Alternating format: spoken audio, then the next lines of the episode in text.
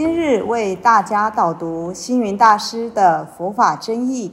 本套书有三册：第一册《佛法义理》，第二册《佛学思想》，第三册《佛教常识、佛门形式》，总共三百多个主题。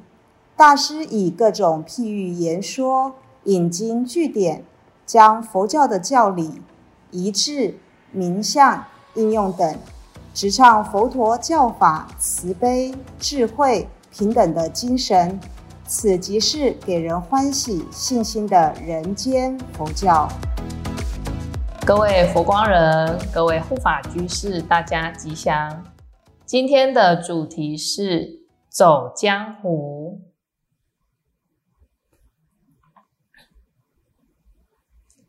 经常听到有人感慨说：“人在江湖，身不由己。”那这句话通常会被拿来形容黑道人物，也就是一旦进入了黑道的路上，就别无选择，再也没有办法走回头路的意思。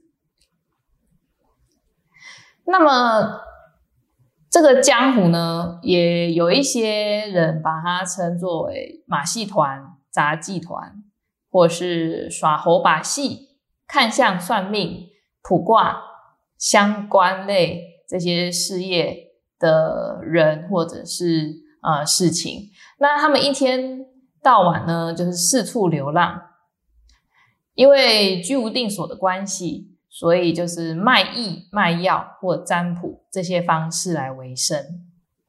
那上面这些呢？这些人就叫做走江湖。所以一个是江湖人物，一个是走江湖。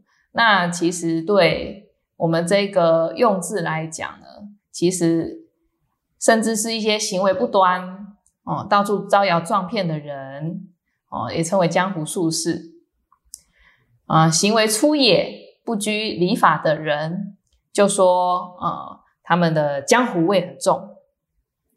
所以，其实我们从上面的一些用字来讲的话呢，江湖它这个名词，呃，就变得比较不够正派。也就是说，江湖它不够资格成为上流人物的代名词，也就是褒跟贬呢。贬是多于褒的，但是其实我们去看，认真去看，然后去翻一下这个我们的历史脉络，所谓的江湖人士，在过去其实指的是学者，哦，不是黑道，也不是这个啊杂戏或者是占卜等等的，江湖人士他指的是学者，也就是说。高人一等，文人雅士，他们的代表，这个就是我们过去在称呼的江湖人士。那其实我们在过去唐代的时候，唐代年间呢，马祖道一禅师他住席在江西。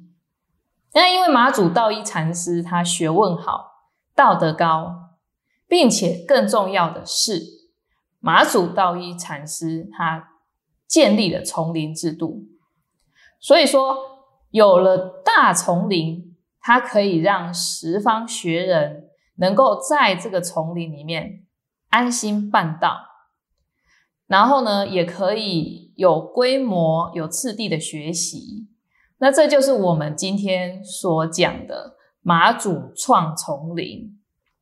哦，那马祖创丛林后面还有一个嘛？就是百丈怀海禅师，他立了很多丛林里面的清规，所以马祖创丛林，百丈立清规啊，就是这样的一个说法。那我们今天看到这个马祖创丛林呢，丛林啊，它就很像是现今的学校一样。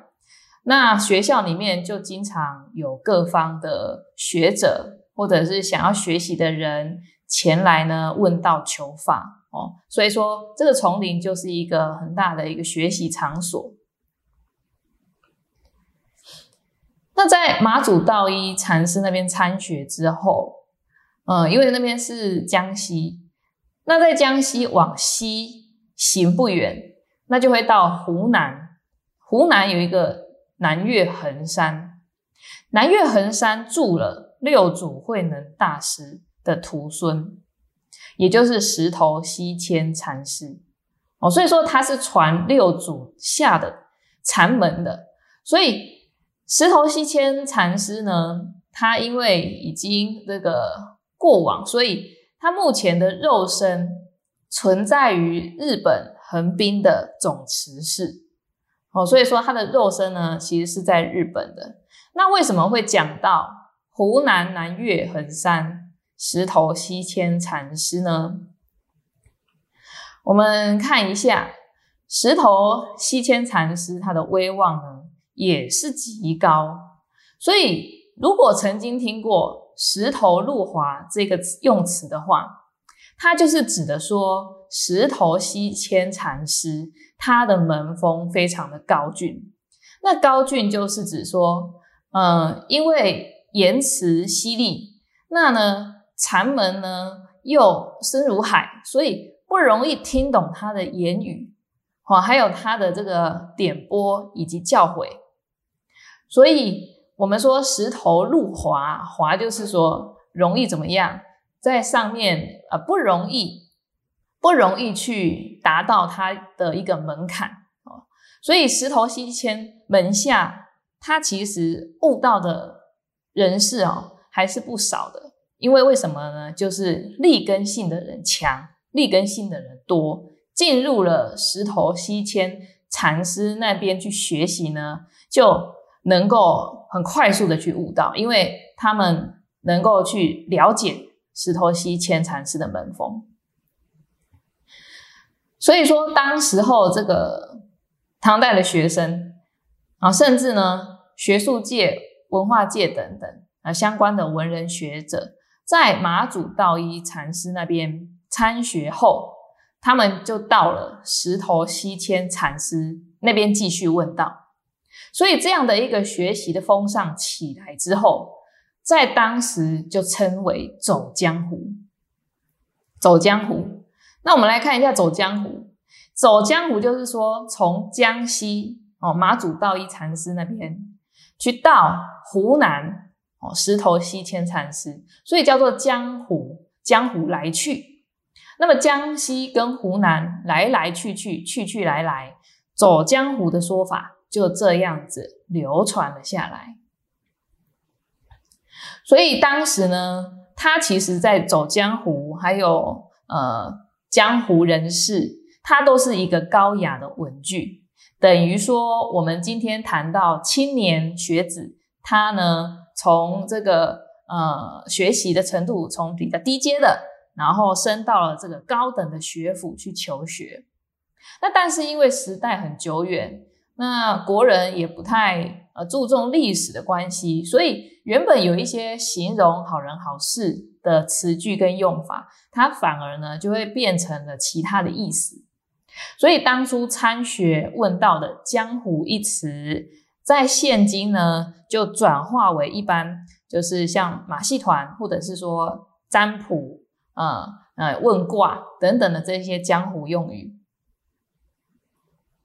所以现在呢，为了要把马祖道一禅师还有石头西迁禅师这两位长老前辈。当初受到社会人士的尊崇跟敬仰，所以今天呢，希望也能够用这个文章来回复他们的德望跟声威，也能让大家呢了解到，原来走江湖还有江湖人士，其实他是一个很高雅的。我们今天呢，就借此来重振哦学人走江湖的参学风气。因此不得不在此一说，希望大家能够了解说走江湖啊，就是我们马祖创丛林啊，马祖道一禅师，还有石头西迁禅师，以及从江西还有湖南之间来来往往的参学的风尚，我们今天就重新认识走江湖这一词。感谢大家今天的聆听。如有疑问，请于影片下方留言。祝福大家六十吉祥，深入经藏，智慧如海。